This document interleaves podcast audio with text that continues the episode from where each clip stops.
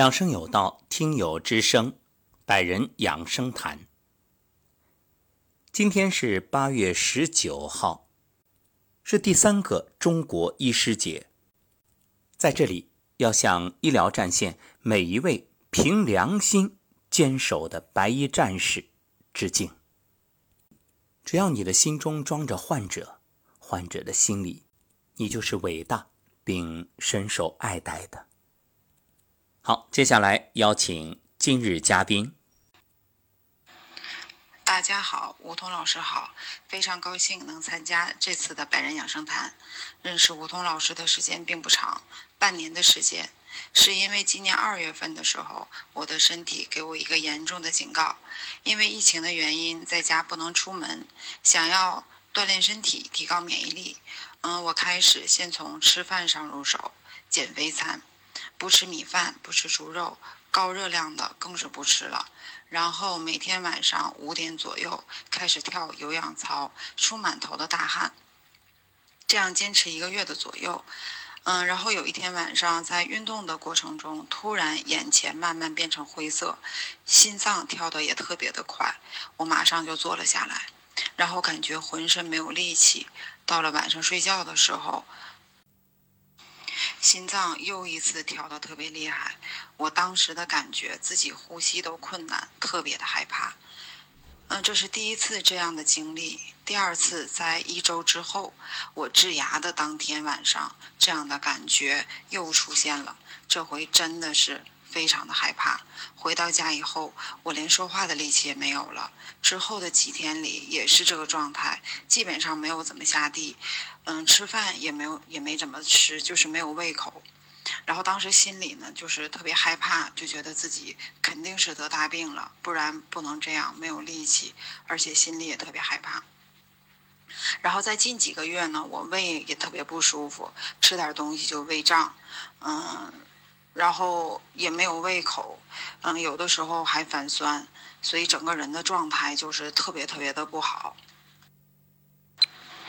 瘦了一圈而且脸色也特别暗沉，嗯，平时就是跟家里人说话都嫌烦，因为疫情期间长期在家里边，嗯，心里也是特别的烦闷，嗯，感觉自己好像就是走出去分分钟都能，嗯，倒下那种。而且自己也是不知道什么原因，天天就是活在恐惧和不安的里边。嗯，之后我打开了喜马拉雅，想找点正能量的节目听一听，然后这样让我认识到认识了梧桐老师。嗯，首先老师的声音呢特别好听，然后我自己就特别嗯就特别吸引我，嗯讲的知识呢更是让我如沐春风。每天至少听一个小时，反复的听，反复的听。嗯，老师的声音呢，每天都陪着我。嗯，这样让我找到了身体出现问题的原因。嗯，然后自己心里慢慢也不再那么害怕了。慢慢呢，也弥补了我对养生的误解和空缺。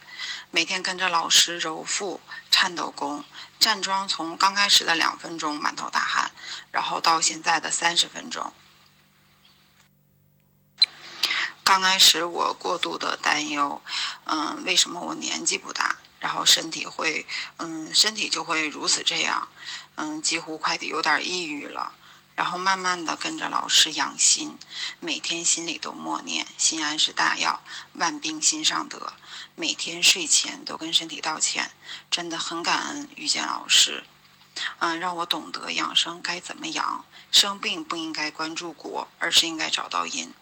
现在的我身体还在出现一些小问题，但是我已经不担心了，深信自己已经在正确的养生道路上，收获健康是早晚的事，就是再也不纠结那些我为什么得病，嗯，为什么身体能这样，嗯，年龄不大为什么能出现各这样那样的问题，现在就不再想了。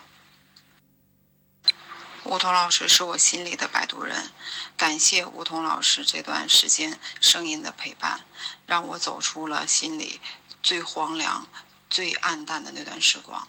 感谢老师，感谢听友安吉拉的分享。可以说，与之前相比，安吉拉现在的状况已经好了很多。不过，从声音的语速来分析，还是略偏急。所以给安吉拉的建议是，把语速放慢，把生活中的一切，吃饭、喝水、做事，当然也包括刚才所讲的说话，都慢下来，慢下来，安住于此刻，安住于当下。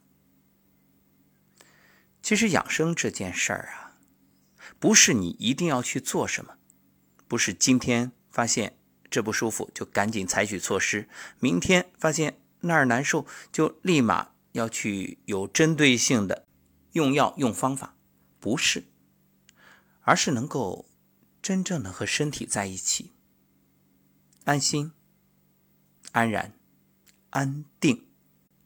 正所谓事缓则圆，所以把一切事情啊放慢一点，让子弹飞一会儿。否则，你发现一有问题，立刻采取措施。这个问题它还没有真正的发生，你就已经采取了某些措施，其实对它是一种影响、干扰。所以，我想送给安琪拉的一句话是：所有事情最后都是好事。如果不是，说明还没到最后。